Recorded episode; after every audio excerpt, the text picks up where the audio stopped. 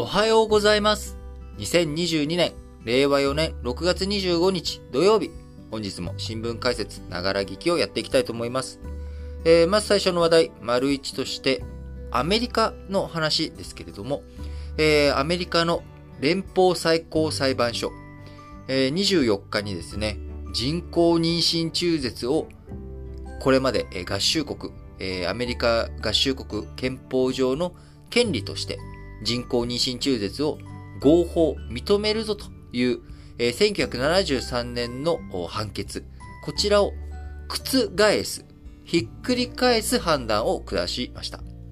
えーこれにより、えーアメリカ中絶の権利に対する憲法上の保障がなくなるということになり、今、アメリカ全米でですね、半数以上の州が中絶の禁止や制限、えこちらの方にね、動いていく状況の中、えこちら、アメリカ保守派がね、求めている中絶の禁止、えこちらの方にね、えアメリカが動いていくという流れになってきています。え今年11月秋にですね、えアメリカ中間選挙を控えております。えアメリカ4年に一度大統領選挙ありますけれども、えその間、真ん中にあたる2年、えー2020年がね、えーこの前のトランプ大統領とバイデン大統領が対決したアメリカ合衆国大統領選挙ありましたけれども、えーそれから2年後にあたる今年2022年11月に中間選挙として、えー上院と下院の選挙、こちらが控えているということになっています。えーその状況、えーここはですね、バイデン政権において、えーまあ、4年の任期のちょうど中間にあたるということから、これまでのバイデン大統領率いる民主党の政治に対して、有権者がどのような判断を下すのかという意味でね、非常に注目される選挙であるわけですが、今回、連邦最高裁判所の方で、中絶の権利擁護、これを求めるリベラル派、えーまあ、民主党とかはね、リベラル派と言われる人たちが多く、えー中絶の問題以外だと、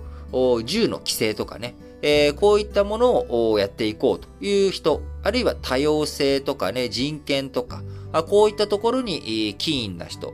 そそういったところに、熱心な人たちがあ民主党支持層には多いということになります。えー一方、え共和党、こちらはね、保守派と言われていて、えーまあ、アメリカの銃を、えー持つ権利というもの、これは自由で、えー叱るべきものなんだと。まあ、リベラルっていう言葉はね、えーそのままだと自由っていうことを意味するので、えー銃をね、持つ自由。えこれをね、社会全体が規制するんじゃなくて、統制するんじゃなくて、えここが自由に選んだらいいじゃないかっていうのをね、なんとなくリベラル派って聞くと思うわけですが、えアメリカの中心的な考え方、アメリカの基本となる考え方に対して、えー違うよ、えーこういうふうにね、もっと動きを見せていこうよっていうのが、まあ、主に考える上でのベースとして捉えていただければと思うので、えー銃規制に関しては、リベラル派の方が規制を進めていくべきだっていう主張を持っている人が多い。必ずしもね、全員が全員そういう主張だというわけではないですけど、リベラル派。えーというふうに覚えておくといいのかなと思いますっていますが、えー共和党の方ではね、あの、共和あーと民主保守派の方では、中絶の、えー禁止だったりとか、銃の保有するのは、これはアメリカ合衆国市民として当然の権利だと。えーそういったふうにね、えー思っている人たちが多いということですが、え今回のアメリカ最高、連邦最高裁、えこちらの判断ですけれども、えー妊娠15週よりえー後の中絶、えー原則禁じる南部ミシシッピ州の法律の合憲性、妊娠15週より後の中絶、これダメだというふうにするのが、えー本当に正しいことなのか、あアメリカのね、えー憲法上、それが問題ないのかということに対する訴訟に対して、えー今、最高裁裁判所、保守派の判事が5人、リベラル派判事が3人ということで、えー保守派5人については、この中絶、えーミシシッピ州の妊娠15週より後の中絶、原則禁止だっていうのは、これは別に、うん、全く問題ないんだっていうのが保守派判事5人の判断。えーリベラル派判事3人は、えーそれに対して中絶えー、の権利、えー、これをね、えー、容認してなければならない。なので、15州より後の中絶原則禁じるというミシシッピ州の法律、これは、あ違憲であると、憲法にね、違反しているというふうに判断をしましたが、えー、長官である、こう、保守派が多いだけじゃなく、えー、ロバーツ長官あというね、長官も、こちらの判断、容認する立場を示したということで、えー、アメリカはもともとその1973年の人工中、妊娠中絶を憲法上の権利と認めた判決の中では、一般的に妊娠23週前後とされる胎児が子宮外でも生育可能になるまで、要はね、えー、自立して、えー、生きられる、生育可能になる、えー、23週前後までの中絶を認めているということで、えー、下級審、これを元に同州法の施行差し止めを命令。えー、同州、ミシシッピ州のことですね。ミシシッピ州が、えー、15週、妊娠15週より後の中絶を原則禁止するっていうことを、えー、差し止められたことに対してですね、いやいやと、最高裁ちゃんと判断してくれよということで上訴したところ、えー、州法の容認だけでなく、1973年判決時代の見直しも求められており、えー、権利覆す判断になっていくということです。えー、アメリカという国、いろんなね、権利を認めていくっていう方針、方向性が強い、えー、自由の国だっていう風なね、印象、えー、お持ちの方も多いと思いますが、えー、妊娠のね、えー、中絶、人工中絶の問題については、まあ、これは宗教とか、あそういったね、えー、慣習とか、その人々の考え方というものが根強く強く持って、持たれています。えー、妊娠、中絶、我々ね、えー、日本社会においては中絶という問題は、まあ、あのー、親の権利というか、母体の権利、女性の権利というものというかですね、まあ、江戸時代の昔から、あの、まあ、中絶、水に流すっていうのは、まあ、親の判断とかそういったもので、権利、選択の権利、権利があるなので、えー、中絶禁止とかね、中絶反対っていう風に、えー、捉えると、まあ、全近代的というか、まあ、日本の場合はね、全近代でも OK だったっていうわけですけれども、なんか、あの、遅れてるっていう感じになってるわけですが、これ前このね、新聞解説ながら聞きでも言ってます通り、英語だと、えー、中絶賛成と、えー、中絶反対っていう言葉ではなくて、えー、どっちもですね、賛成っていう表現になってるんですね。プロ、えー、支持するっていう言葉が頭について、人工中絶賛成はプロチョイス、選択を重視します。選択を支持します。っていうプロチョイスっていう言い方をするんですね。これは女性が産む、産まない、えー、選択権。これを認めていくんだっていうプロチョイス。それに対して中絶、日本語だとね、反対っていう言い方になるものが、英語だとプロライフ。生命を尊重します受精卵の命というもの。これは誰にも不可侵のものであると。それは、親だろうが、その母体だろうが、えそういったものが、あの、その受精卵が生き抜く、生き延びるという権利を奪うということは何、何人たりともできないことであると。で、まあ、あの、カトリック教会とか含めてですね、キリスト教の伝統的な考え、えー、ですと、まあ、その人工受精卵の時点でもうすでに生命の誕生だと捉えており、えー、そこの命を奪うということは、それは命を奪ってしまうということになると。いうことで、えー、生命を尊重しますということで、プロライフという言い方をするわけなんですよね。えー、なので、どちらもね、あのー、ネガティブな表現ではなくて、どちらも賛成だっていう表現で、えー、語られているということ。えー、ここの部分がね、やっぱ言葉の、難しさというか、面白さというかですね、日本語の場合だとね、どうしても、その中絶禁止、禁止って言うとね、なんかこう、やっぱり後ろめたいさというかですね、な、なんで禁止なんだよっていう感覚。えー、そういったことがジャッキされるし、えー、禁止と禁止じゃないっていう表現になっちゃうとね、二項対立、まあ、対立してるんですけど、プロチョイスとプロライフでも。あの、概念的には当然対立してるんですけれども、やっぱり支持しやすさとか、あ、生命尊重？それはそうだよ。生命尊重大切じゃないかっていう風になって、えー、ね、なりやすくなるじゃないですか。なので、やっぱりこのあたりの言葉の感覚というかね、あの、どうして、え、アメリカではこういう考え方するんだろうとか、そういう人が多いんだろうっていうことを考えるときに、やっぱり原点に当たる。翻訳じゃなくてね、あの、言語で当たって考えてみるとか、あその雰囲気をね、えー、感じるっていうのはね、すごく大切なことだなと思います。えー、アメリカ社会、えー、どんどんね、今保守傾向が強まっているという側面もありますが、その一方で銃規制については、えー、上院を65対35で通過し、下院でも、えー、民主党の方が多いので、銃規制、えー、この前の銃乱射事件を受けて、えー、銃規制について一歩一歩と進んでいるという側面もあります。え、社会全体、世の中全体がどうなっていくのかというところ、え、アメリカという国の、そのね、リベラル派の動きとか、保守派の動きというものは世界にもね、大きな影響を与える側面もありますので、しっかりと注目して、え、引き続き見ていきたいなと思います。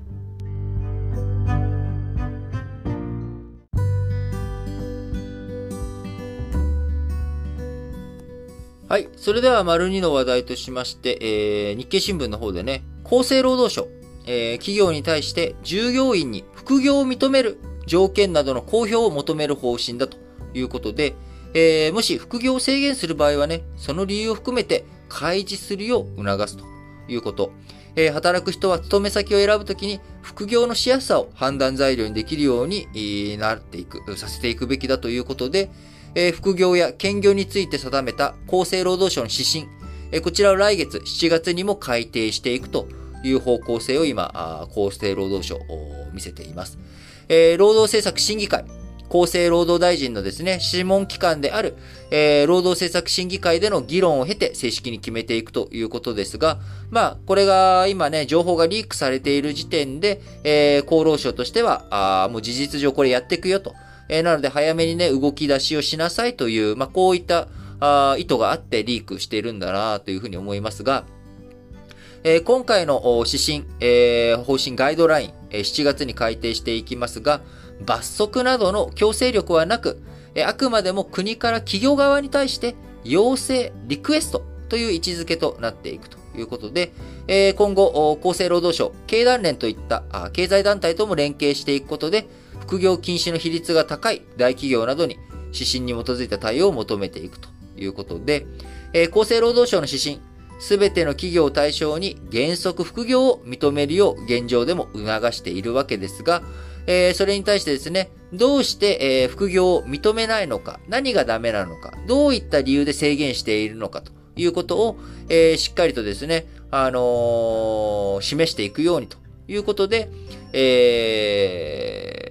こう厚生労働省指針をね、改定していこうということですが、現在の指針、ガイドラインにおいては、えー、丸1、労働者の安全。丸2、業務秘密の保持。丸3、業務上の競合回避。丸4、就労先の名誉や信用。この4点のいずれかを妨げる場合、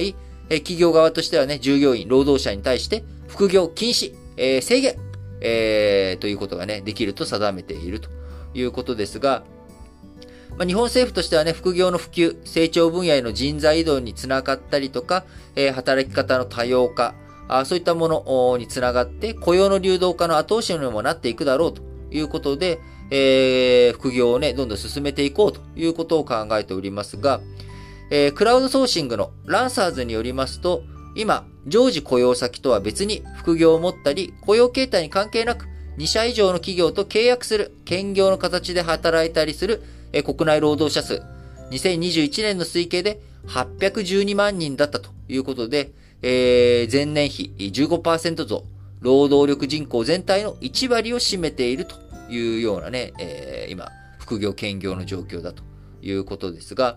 えー、今ね、テレワークなども増えて、元々の勤め先以外の仕事も手掛けやすくなったりとか、あ副業する人、副業ができる環境、こういったものがね、え整ってきているという状況の中、企業側の情報開示、え進めていくことによって、えー、その従業員がね、え副業をしたいから、まあ、この会社に勤めるか勤めないかとかね、まあ、そういったことが考えられるように、えー、やっていこうということかなと思います。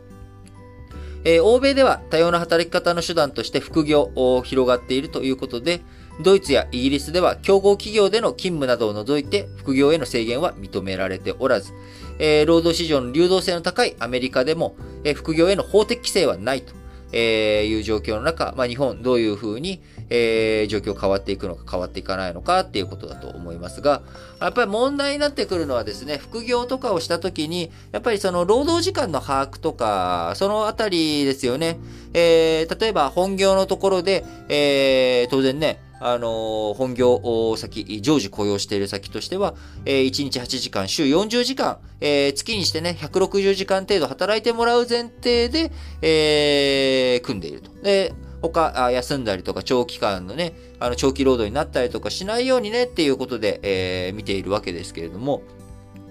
え副業するとなると、えー、そこでね、外側で時間を使うということになるので、えー、健康管理とかね、え、そういったところについて誰がどう責任持つのと、労働者の非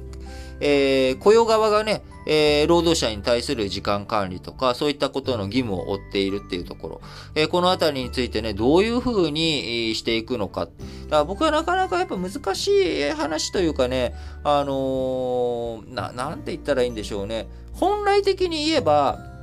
副業をしなくても、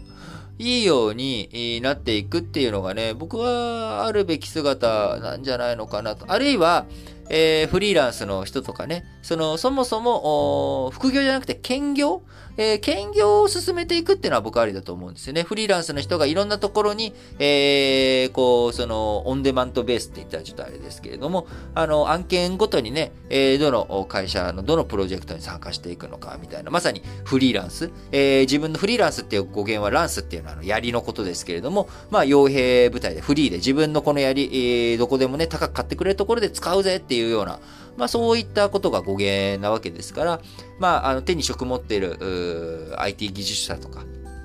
そういった人たちが、えー、より兼業しやすくなるとか、そういったところの側面とか後押しとか、えー、そういったことを目指す人に対する技術力のね、向上のリスキリングとか、そういったものの支援っていうのが、あ求められてるんじゃないのかなと思います。副業をしやすくするっていうこと、まあもちろんね、副業がしやすい環境を整えていくのっていうのはね、決して僕は反対するわけじゃないですけれども、えー、うん、なんか、その、ね、うん、より良くしたいっていうために副業していくっていうのはいいと思うんですが、なんか現状すでにも生活が苦しい。このままだと食っていけないから副業するっていうのは、ただ単に、えー、時間外労働を助長させていくというか、えー、ね、その自分たちが雇用されている正社員のところでは時間管理、時間外労働してない、えー、残業してないんだけれども、他の企業で残業していると。事実上その人から見たらね、えー、全体の時間っていうのは、あの、160時間を超えて働いてるみたいな状態になってるわけですから、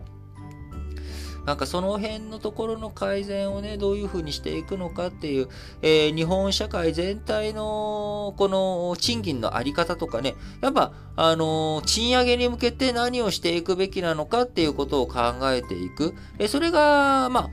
本丸なんじゃないのかなと思います。当然、その副業をしたい人とかがね、副業しやすくするとか、あ兼業しやすくするっていうのは当然、えー、必要な対策、手当だと思うんですけれども、えー、生活区でね、副業をしなきゃいけないっていう事態を、どう解消していくのか。そのためには、まあ、まあ、耳たこですけど、やっぱ賃上げをね、どういうふうに日本社会実現させていくのかということが非常に重要なんだろうなと思っています。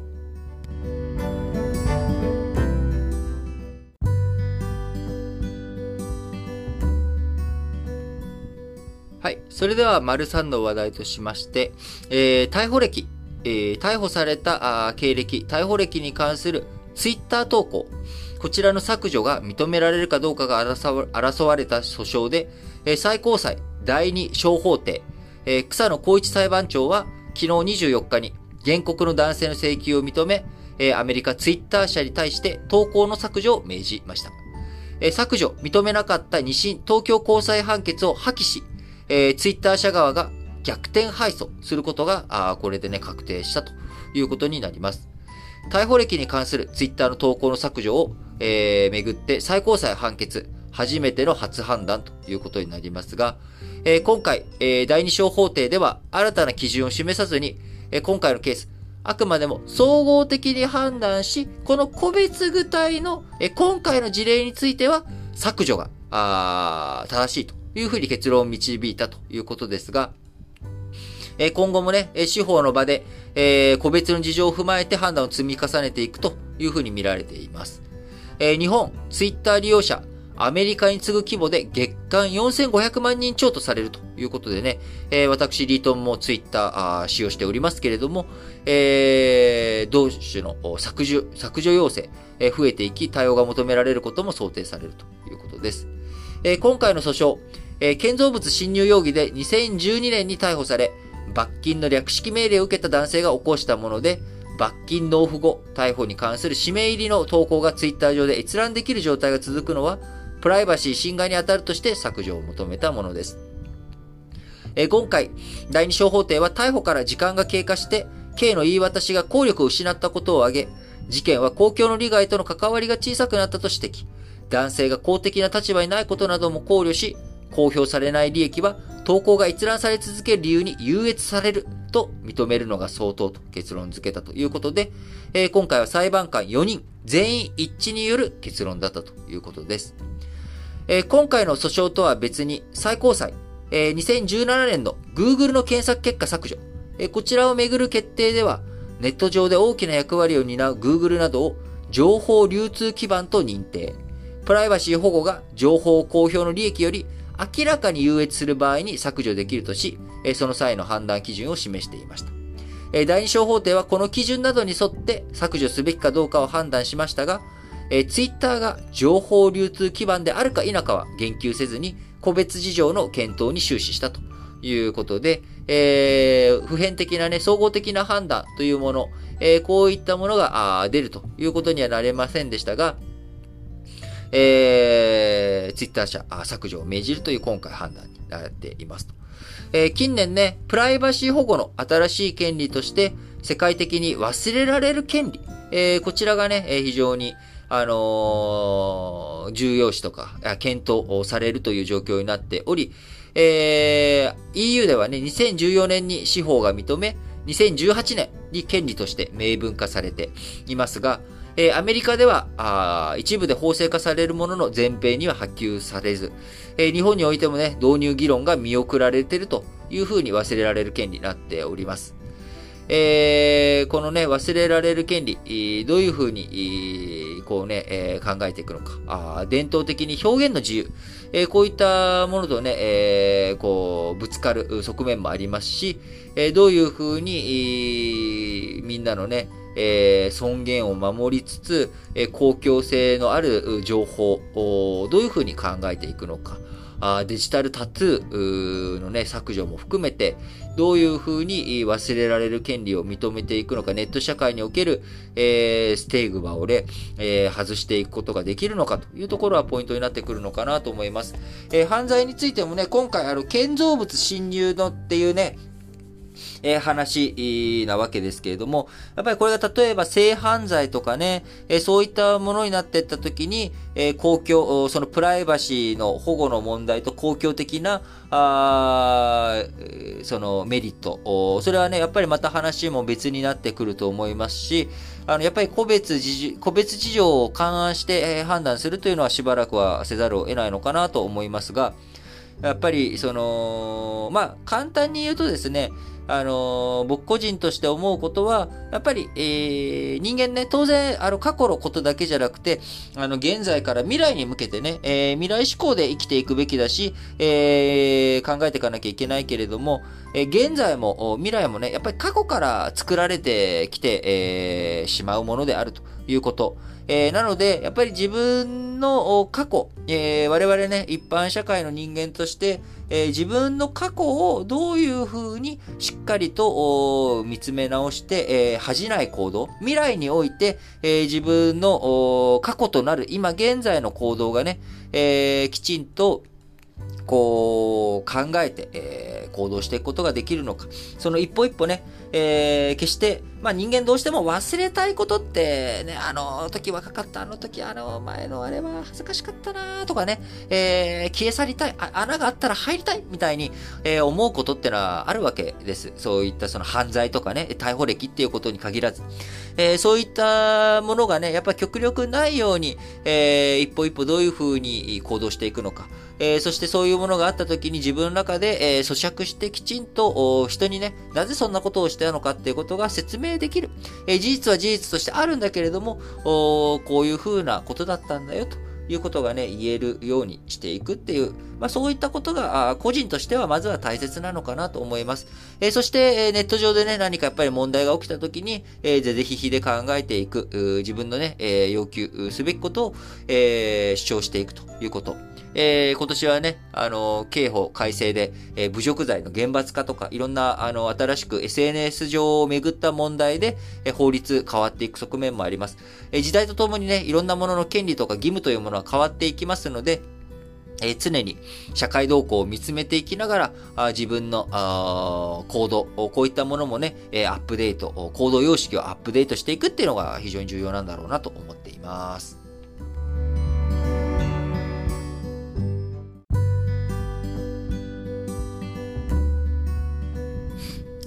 はい。それでは、丸4の話題としまして、えー、核兵器禁止条約。えー、こちらのね、第1回締約国会議、えー、6月23日に閉幕したことを受けて、えー、お話ししていきたいと思いますけれども、えー、ウクライナ侵攻を続けるロシア、えー、プーチン大統領核兵器の使用をちらつかせている中、核なき世界、核禁止、核兵器をね、禁止する世界に向けて、えー、即時の行動を核禁条約、締約国会議、えー、呼びかけたということになっておりますが、えー、核保有国、えー、軍拡に舵を切っており、えー、イギリスとかもね、あのー、核兵器、核弾頭を増やしていくというようなことを方針をね、えー、掲げたりとかしている中、核兵器廃絶の理想と現実の溝の大きさが改めて浮き彫りになったというのが今回の会議の一玉の姿なのかなというふうに思っています。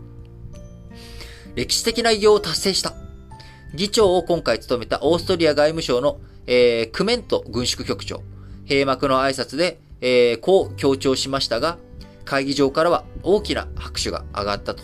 いうことですけれども、まあ、あの、そのね、締約国会議、核禁止条約締約国会議に参加している人たちっていうのはね、えー、核兵器なくしていこう、そのために行動していこうという思い、えー、こちらが非常に強くね、えー、なっているわけですけれども、えー、一方、核兵器を持っている国々、えー、この核禁条約に参加しておらず、えー、ロシア、えー、ね、あのー、いつだったっけな、あ21日、えー、ロシアのプーチン大統領、えー、複数の核弾頭を搭載できる次世代型の重量級大陸間弾道ミサイル、えー、ICBM ですね、サルマト、えこちらを年内に実戦配備する計画を示したということで、え核禁条約を嘲笑うかのようにですね、え核兵器、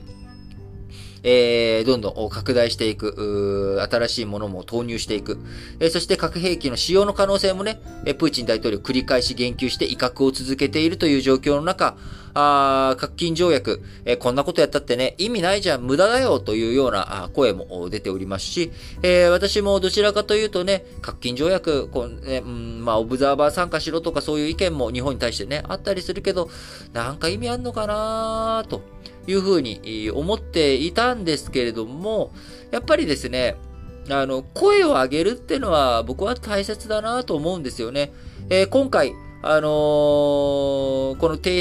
核禁条約のね、第1回締約国会議、えー、実効性をね、疑問視する声も根強い中、まあ、多くの国々、オブザーバー参加も含めて、えー、多くの国々が参加したということ、えー、今現状として、えー、核兵器があるということ、これ自体はね、えー、なかなかそれが一朝一夕に消せるとか、なくせるっていう話ではないけれども、じゃあ、そのまんま今何もしなくていいのか、声を上げないでいいのか、っていうところ、まあ、まさにここだと思うんですよね。あの、そんなことやっても無駄じゃんではなく、やっぱ一歩一歩積み重ねていく。まあ、その第一歩として、えー、核兵器がない世界を作っていきたい。えー、そのために、えー、行動していこうということ。これに、えー、多くの国々、えー、がね、あの、行動を示すことができたということ。まあ、これが一つやっぱり、えー、それはそれで一つの成果なのかなと僕自身強く思います。えー、核禁条約、核兵器の開発や使用、威嚇などを全面的に禁じています。会議では核兵器保有国が条約にもし批准した場合、え原則10年以内に核兵器を全廃しなければならないことも決めており、え自国内に他国の核兵器を配備している場合の撤去期限は90日としているということで、えー、まあ、こういった状況の中、まあ、アメリカとかフランスとかね、え中国とか、あみんなあ核兵器増やしていこうとか、核兵器をね、えー、しっかりと抑止力につなげていこうとか、まあ、こういった状況になっている中、えー、国際情勢の現実と見合わない部分あるわけですけれども、やっぱりまあ何かしらね、行動していく、その行動をどういうふうに、えー、現実に即したもの、現実的な軍縮につなげていくのかということ、えー、このあたりの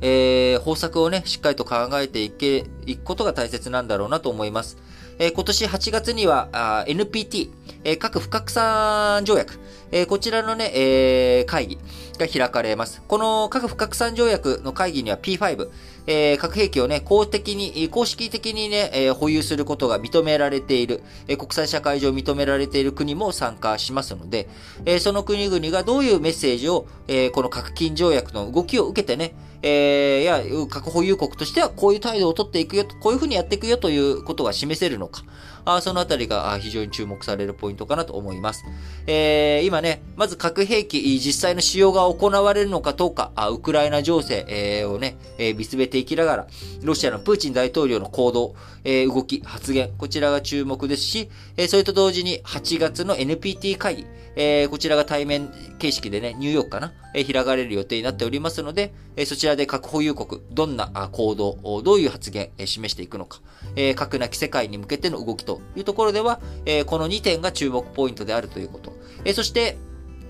え、イランの核開発問題、えー、北朝鮮の、核実験、第7回があるのかどうか、このあたりもね、えー、重要視して行動、状況を見ていかなければいけないなと。え、なかなか核兵器、断絶、なくすっていうのはね、あのー、僕が多分生きているうちは、ああとね、僕、えっ、ー、と、あと100年ぐらい生きれるのかな ?100 年は生きれないな。あのー、なんですけど、まあなかなかね、あの、21世紀中も難しいかなとは思いますが、あのとはいえ何もね、しなくていいわけでもやっぱりないなと。えー、そんなことやっても無駄だよではなく、あの、どういうふうに行動を積み重ねて、えー、未来に進んでいくのか。一歩下が、あのね、一歩進んで二歩下がるみたいな、あの、そういったこともあるかもしれません。でも、えー、時にね、3歩進んで2歩下がるだけで済んだりとか、あ4歩一気に進んだりとか、あそういったことがあったり、えー、します。えー、ね、脱炭素の動きとかっていうのはまさに、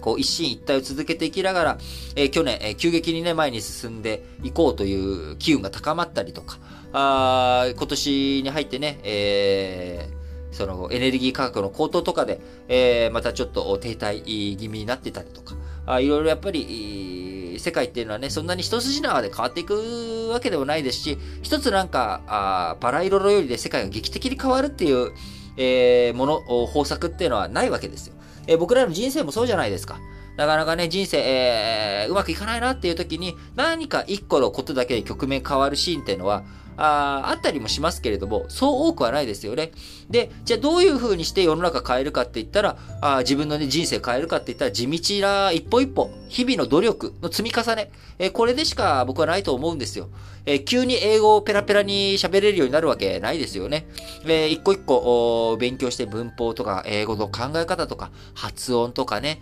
えー、そういったものを積み重ねていって、え英語喋れるようになっていくわけなので、えそれと同じで核兵器、全廃させていく、なくしていくっていうのもね、え一歩一歩努力を積み重ねていくしかないんだろうなと思っています。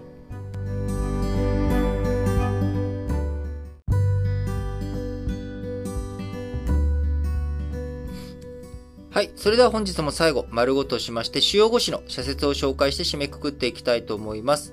えー、まず朝日新聞です。核金会議閉幕。廃絶で対話を求める重み。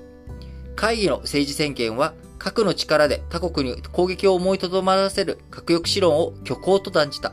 その上で、核保有国も、その同盟国も核依存を低減するための真剣な措置を取っていないと批判したということでね、えー、この批判がね、しっかりと届いて、えー、行動に移っていく。え、今回の会議でのね、え話だけで、え物事前に進んでいくっていうことはないと思いますけれども、えしっかりとね、積み上げを重ねていくということ、これがね、あの欠かせないことだと思っております。え朝日新聞、えコンビニ判決、対等へ改善続けよう。コンビニチェーンに加盟する個々の店主の立場は、本部の大企業と比べなお弱い。対等な関係に改善する取り組みは道半ばだ。コンビニ各社には店主と共存共栄できる仕組みを整えていく責任がある。毎日新聞も、核禁止会議の政治宣言、高み目指す協力の契機に、保有国を含む世界の大半の国が加盟する NPT、えー、核不拡散条約ですね。えー、こちらがきちんと機能しなければ核軍縮が進まないのは事実だ。保有国には核禁条約を対立するものと考えず、軍縮に生かす知恵が求められているということでね、えー、今日毎日新聞この一本のみですけれども、えー、僕はこの毎日新聞の考え方が、わりかし近しいなというふうに思っています。えー、なかなかね、えー、実際の現実社会、なかなかうまくいっていないですけれども、やっぱりこの軍縮に向けた動きをしていくっていうこと、えー、これがね、え僕は欠かせないことだと思っています。世の中、今、えー、日本も含めてね、あのー、軍拡、軍拡というところで、えー、動きが進んでおりますけれども、やっぱり軍縮に向けた態度、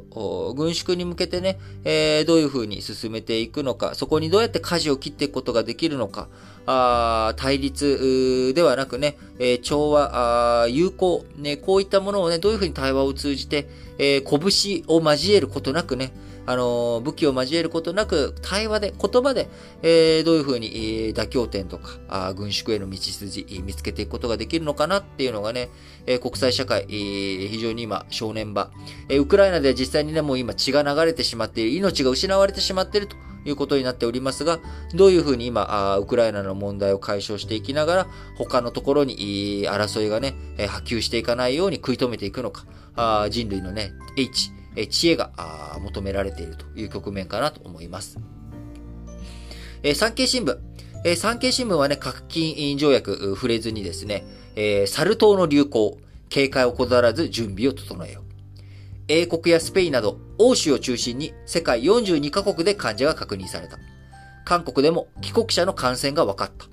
日本では今のところ患者の報告はないが、警戒を強めなければいけないということでね、韓国でも帰国者の感染が分かったということで、まあ、あの、早晩、日本でも感染者あ見つかるということになるのかなと思います。えー、サル痘はね、今現状、発熱や頭痛、リンパ節の腫れ、えー、顔や手足に発疹ということで、軽症で多くの場合終わっていますが、えー、一連の流行で死亡、えー、1例は報告されているということで、えー、引き続きね、あのー、注視して、え、気をつけていかなければいけないかなと思います。産経新聞もう一本は、世界食糧危機、プーチン基金許されぬ。えー、ウクライナとロシアの穀物への依存度の高い中東やアフリカの国々にとって事態は深刻だ。国連によるとイエメンでは年末までに人口6割強に当たる1900万人が飢餓に陥るということでね、えー、飢餓に直面するということで、やっぱりこの、穀物、食料の問題ね、えー、経済安全保障、食料安全保障、いろんな面で、えー、世界今あ、一体化している中、あ貿易がうまく機能しない、えー、ものね、物流が強者によって妨げられる、えー、こういったことがあったときにどういうふうに対応、対処していくのかということをね、しっかりと、今度の、えー、こあのー、来週開かれていく G7 の中でも食料の問題、えー、議題としてね、上がっていき、今、あ首脳会合、G7 首脳会合に先立って外相会合とかスタートしております。えー、その中ですでにね、食料の問題、え、話し合われておりますので、えー、しっかりとどういった動きになっていくのか、来週ね、えー、伝えていきたいなと思っています。えー、読売新聞、えー、感染症のデータ、迅速な収集体制を確立せよ。関係症、感染症の制圧には、素早い情報収集と分析が重要だ。新型コロナウイルスの流行から2年経っても患者のデータ集めに苦労している現状は危機的だと言わざるを得ない。えー、読売新聞もね、核禁、えー、条約会議、えー、理想と現実の溝をどう埋める。日本は核を持たず、米国の核戦力に依存している。核禁条約に前向きの印象を与えれば、日米の核抑止体制の信頼性を損ないかねない。参加見送りは妥当だということでね、読売新聞はね、えー、毎日新聞とか、えー、その、あの、朝日新聞とは論調が違って、えー、ま、もちろんね、核を禁止していく、なくすっていう方向性は正しいんだけれども、えー、現実的に日本がオブザーバー参加するとかね、えー、そういったものっていうのは妥当じゃないっていうことを言い切っているということになります。えー、またね、あの、日経新聞の方、今日は、あのー、社説としては取り上げていないんですけれども、あの、記事、え、社、社、あのー、新聞紙面の中でですね、あの、核禁条約会議について触れてる箇所ありましたけれども、えー、トーンとしてはね、うん、まあ、あんまりこんなやったって、結果現実は違うよねっていうようなね、まあ、こういった論調になっております。えー、なので、あの、まあ、そういった論調知りたい方はね、この読売新聞の社説を読みつつ、えー、朝日新聞と毎日新聞、この社説をね、読み比べていくことによって、えー、バランスを保つっていうのがね、非常にいいんじゃないのかなと思います。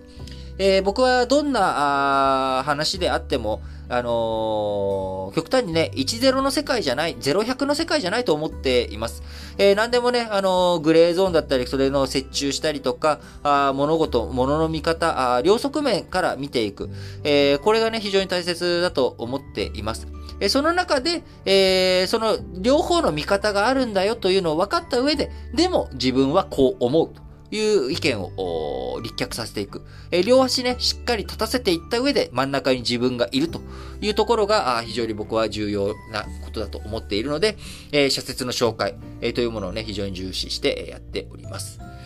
はい。えー、続いて、えー、日経新聞。個人情報削除の議論を深めようということで、表現の自由とプライバシー保護は時にぶつかることがある。いずれも大切な権利である。個々の事例を丁寧に検討し、どちらを守るべきか、慎重に比較考慮することが望ましい。ということでね、今回ツイッター社へのね、投稿削除の最高裁、えー、小法廷判決、判断の踏まえての社説ということです。えー、っと、最後、日経新聞。スタートアップ育成はスピード上げ有言実行。経済成長戦略の柱の一つとして、スタートアップ、新規創業企業を増やし、育てる政策を日本政府、自民党掲げたということになりますが、え過去に多くのこれまでの政権も唱えてきたあ方針ですけれども、成果は限られてきた。今度こそスピードを上げ、有言実行で結果を出してほしいということでね、えー、本当に、まあやっぱりどういうふうにね、成長産業を作っていくのか、あ既存企業だけじゃなくてね、新しい、えー、成長力溢れる、活気溢れる、えー、若い企業を作っていくのか、あそのためにはねえ、政府、社会のセーフティーネットを整理していくとか、あいろんなところの体制、ルール作り、えー、制度作り、こういったところがね、政治の役割としてあるわけですから、あしっかりと機能していくように、えー、今回こそやっていってほしいなと強く思います。はい。ということで、皆さん、本日も新聞解説、ながら聞きをお聞きいただきありがとうございます。えー、明日ね、日曜日なので、えー、参議院選挙の各党の公約の読み比べ的なことをね、えー、やりたいなと思っております。えー、もうすでにね、えー、リートンがやってくれるのが遅いからもう自分でやってよっていう方もね、いらっしゃるかと思いますけれども、まあ、あの明日あ、そういったことをやっていきたいなと思いますので、えー、どうぞよろしくお願いします。えー、あとはですね、やっぱりまあ、あのー、昨今、まあ政治の話とかもそうですし、えー、いろんな世の中の動き、まあ不透明感溢れる状況の中、あ我々としてね、え、何を重視していくのかあ、どう考えていかなきゃいけないのかっていうこと、えー、いろいろと、今までね、えー、なんでしょう、正解とおぼしきものがうっすらあった。こうすればね、えー、人生うまくいくみたいな、あそういったものがやっぱあ曖昧になって、えー、しまっている時代ですよね。で、やっぱり、幸せかどうかっていうのは、えー、他人がね、周りが決めることじゃなくて、やっぱり本人、えー、今この話を聞いてるあなた自身がどう思うかっていうところがやっぱり大切ですよね。あのー、とはいえ、人間なかなかそんな強いわけじゃなくてね、やっぱり人に、えー、笑われたらどうしようとか、こんなことを言って失敗したらどうしようとか、あ怖くなることもたくさんあると思います。えー、でもね、あの、世の中いろんな人がいると思いますけど、僕は何かをチャレンジする人、えー、何かを頑張ろうとする人、それをね、嘲笑うかのような態度えー、取ることは絶対にしたくないと思ってますし、えー、何かね、目標を向けて頑張る人たち、えー、そういった人たちの助け、えー、になるようなあ人間でありたいなと。え、当然自分だって、あの、ダメなところもいっぱいあるので、えー、今言ってることがね、えー、現実にちゃんとできってるのか、あそれをしっかりとやりきれてるのかっていうと、えー、まだまだ甘いところもありますが、あどんなあ夢に対してもね、真摯と向き合って、えー、それを決して笑うことなく、えー、でも、自分としてはこう思うよということをね、発信して、えー、いける、えー、そういった人たちの支えとか助けになれるようなね、えー、存在としてこの番組を続けていきたいと思っておりますので、え、どうぞ引き続きよろしくお願いします。え、何かね、え、コメントとかあメッセージ、質問事項がある方はあ、いつも通り各エピソードの概要欄に Google フォームのリンク貼っておりますので、え、こちらの方からぜひ投稿していただければと思います。はい。それでは、皆さん、今日も元気に、いってらっしゃい